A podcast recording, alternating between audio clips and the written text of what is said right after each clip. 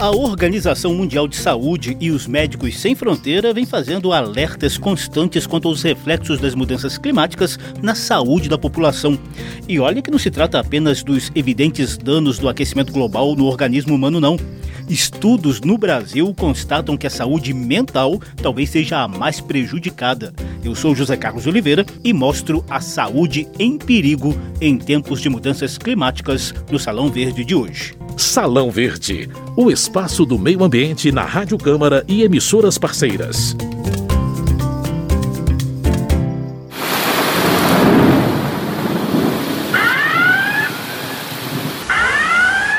Gente, acabou de ter um deslizamento de terra aqui no alto da terra.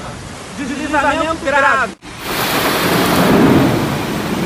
Imagine a dor e o sofrimento de vivenciar tragédias desse tipo.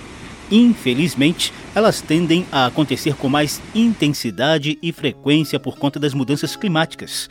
Nem é preciso ser médico ou psicólogo para saber que o luto coletivo ou o medo da convivência com tragédias anunciadas provocam traumas imediatos na saúde da gente e outros danos que permanecem latentes, se manifestando mais fortemente no futuro.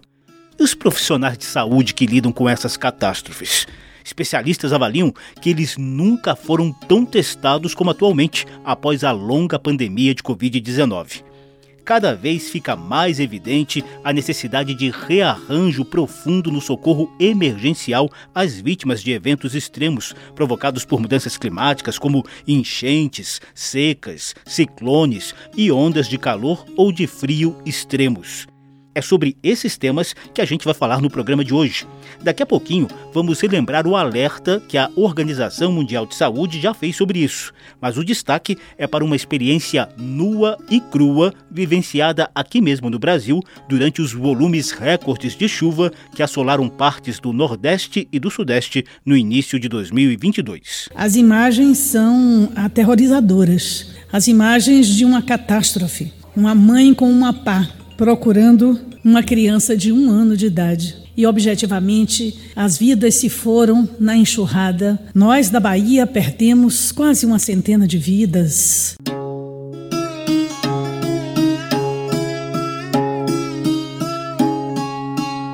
Nádia Duarte Marini é psicóloga da Organização Humanitária Internacional Médicos Sem Fronteira, o MSF. Ela acompanhou o socorro emergencial dos profissionais de saúde aos moradores de Itabuna, na Bahia, Petrópolis, no Rio de Janeiro, e Recife e Jaboatão dos Guararapes, em Pernambuco, vítimas de enchentes e deslizamentos de terra após o aguaceiro de 2022. Ela vai nos contar o que viu e os desafios que precisam ser superados diante da tendência de aumento dos casos de desses fenômenos extremos.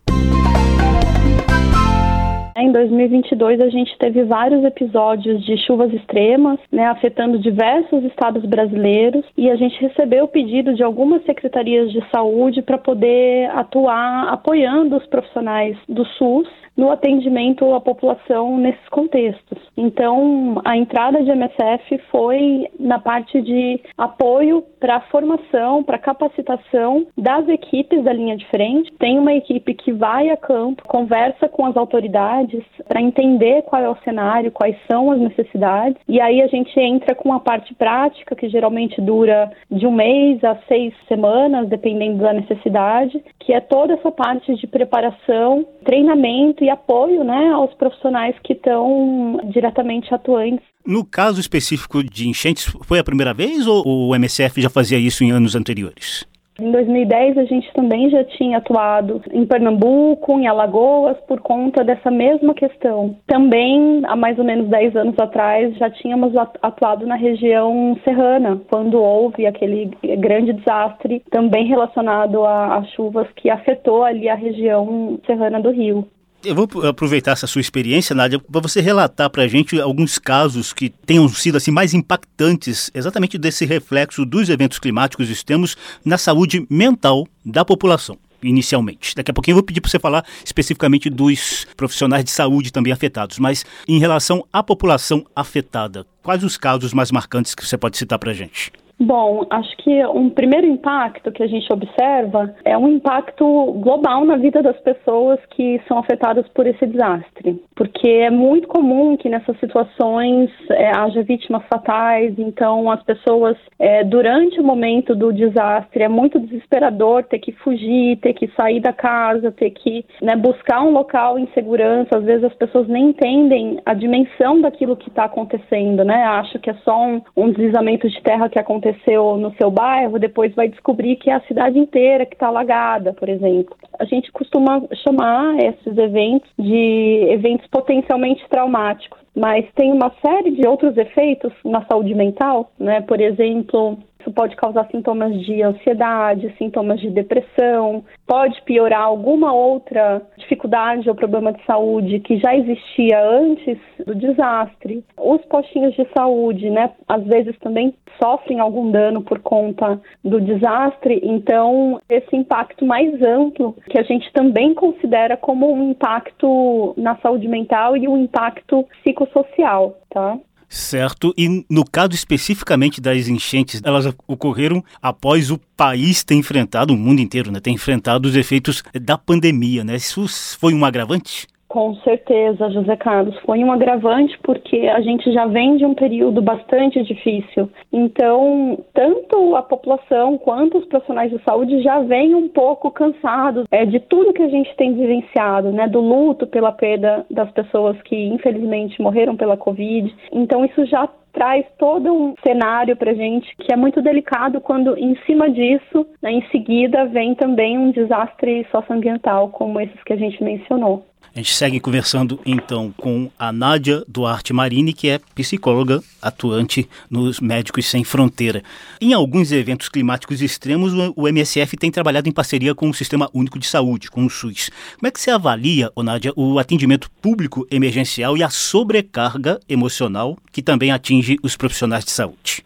Exato. Essa é uma questão muito importante porque o profissional de saúde, muitas vezes, é, ele é afetado duplamente durante esses desastres. Né? A gente sabe que, pela estratégia Saúde da Família, que é uma estratégia bastante eficiente das equipes de saúde conhecerem o território onde elas atuam, é, muitas vezes o profissional que está lá trabalhando no postinho de saúde, ele também é morador do bairro, né? Então a gente tem os agentes comunitários de saúde, os enfermeiros, os médicos, assistentes sociais, enfim, uma série de profissionais que está ali trabalhando diretamente com a população, mas também é parte da população daquele bairro, né? Então não é raro a gente encontrar a situação em que esse profissional também perdeu a sua casa, também perdeu um familiar e isso não exime ele do papel de profissional de saúde, então acaba sendo é, muito difícil às vezes continuar atendendo a população num momento que o sistema mais precisa do profissional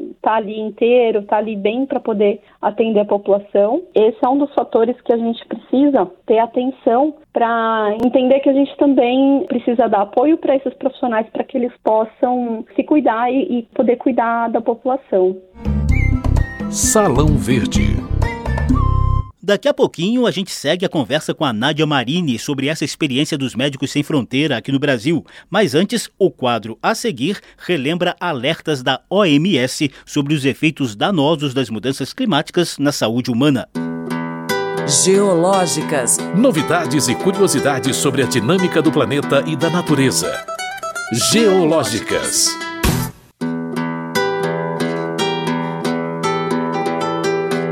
Relatórios recentes do IPCC, o painel intergovernamental da ONU sobre mudanças climáticas, mostram que o aquecimento global tem ritmo maior do que o previsto diante do fracasso da humanidade em reduzir as emissões de gases do efeito estufa.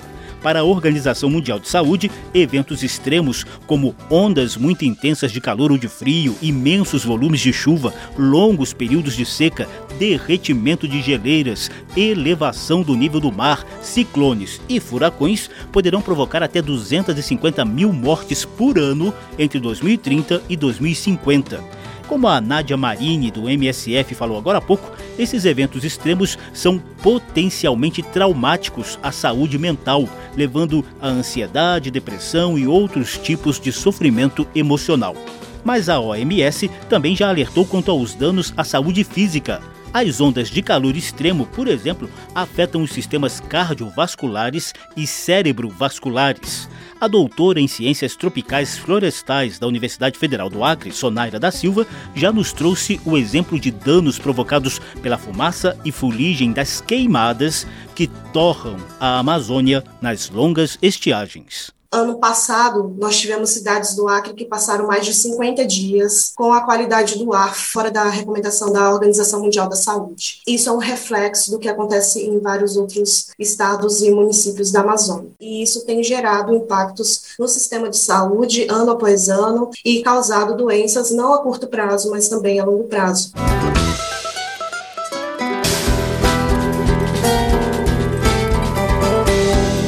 Nas grandes cidades, a concentração de poluentes no ar está associada a doenças respiratórias e até a câncer de pulmão nos casos de exposição por longo tempo.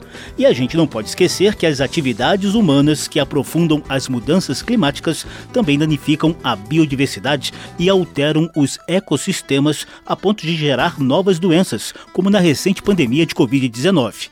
Quem relembra é a virologista Ana Cláudia Franco, pesquisadora da Universidade Federal do Rio Grande do Sul. À medida em que o ser humano invade um local e causa sua degradação, perturba aquele ambiente ali, perturba comunidades de plantas, comunidades de insetos, comunidades de animais mais complexos, de mamíferos, de aves, ah, a gente acaba interferindo nessa relação entre os micro-organismos e os outros hospedeiros e, eventualmente, nós acabamos nos expondo então ao contato com esses microrganismos. E nessa situação é que a gente vai ter então o surgimento das doenças emergentes.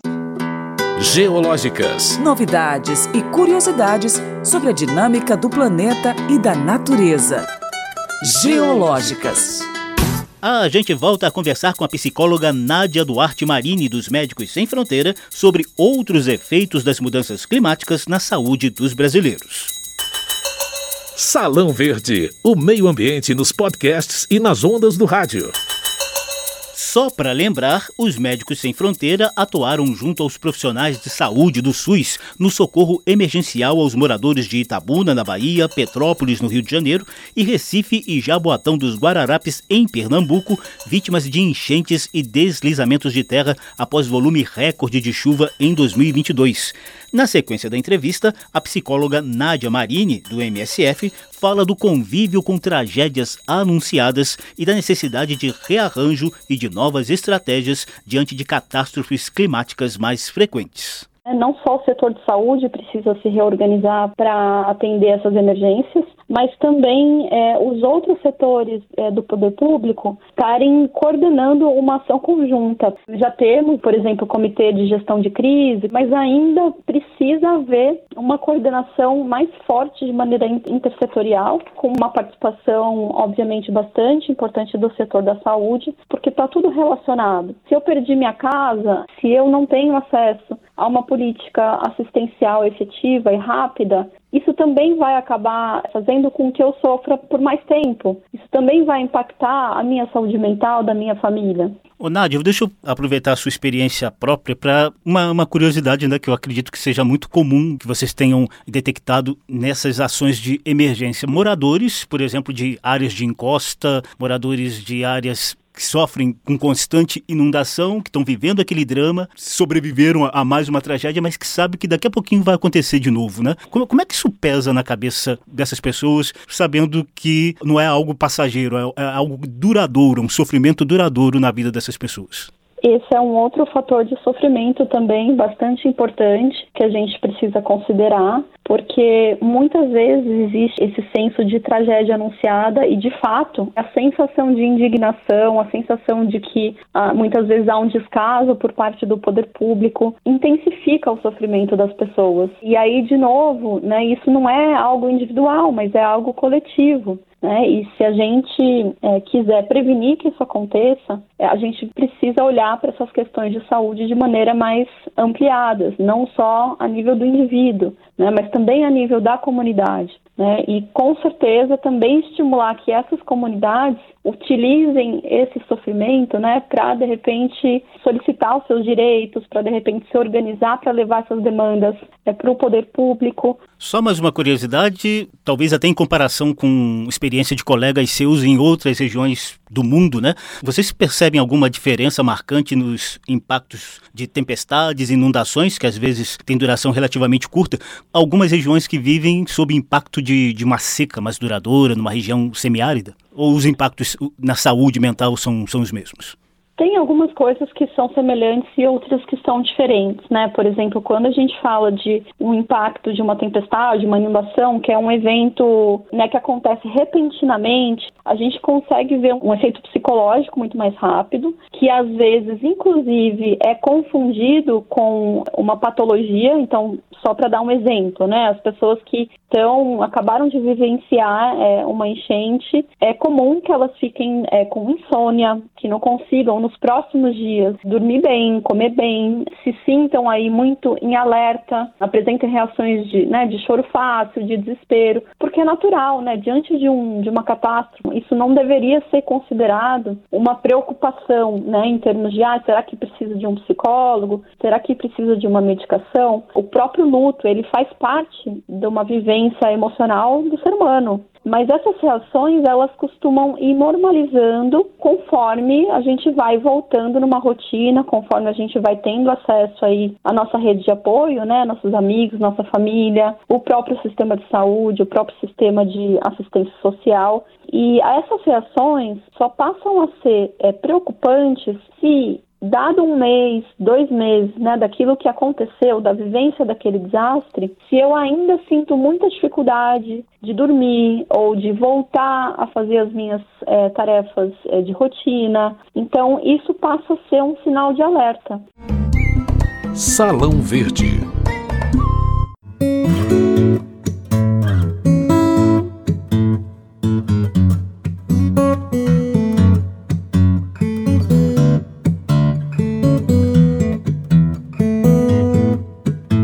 Médicos Sem Fronteiras são uma organização humanitária internacional não governamental com atuação em mais de 70 países. No Brasil, tem ações de apoio aos profissionais do Sistema Único de Saúde, o SUS.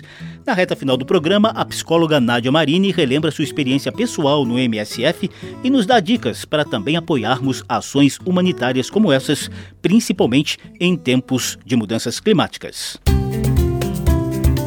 Dica da semana.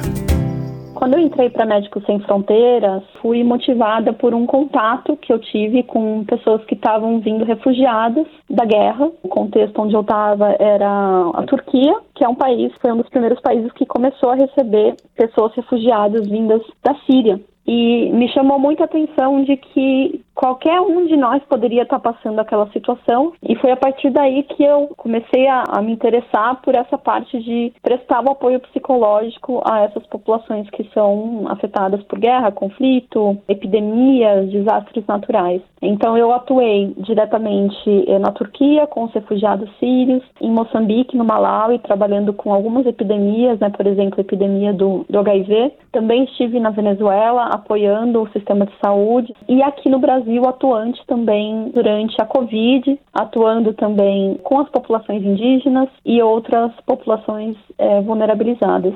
O sentimento de recompensa é possível de ser descrito, não?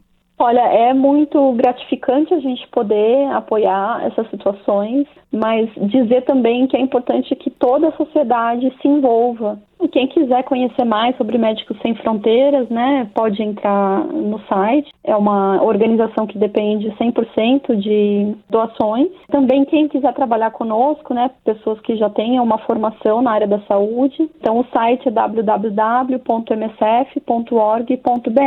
Né, também pode nos procurar na, no Instagram, MSF Brasil, e a gente está à disposição aí quem quiser conversar, trocar mais ideias.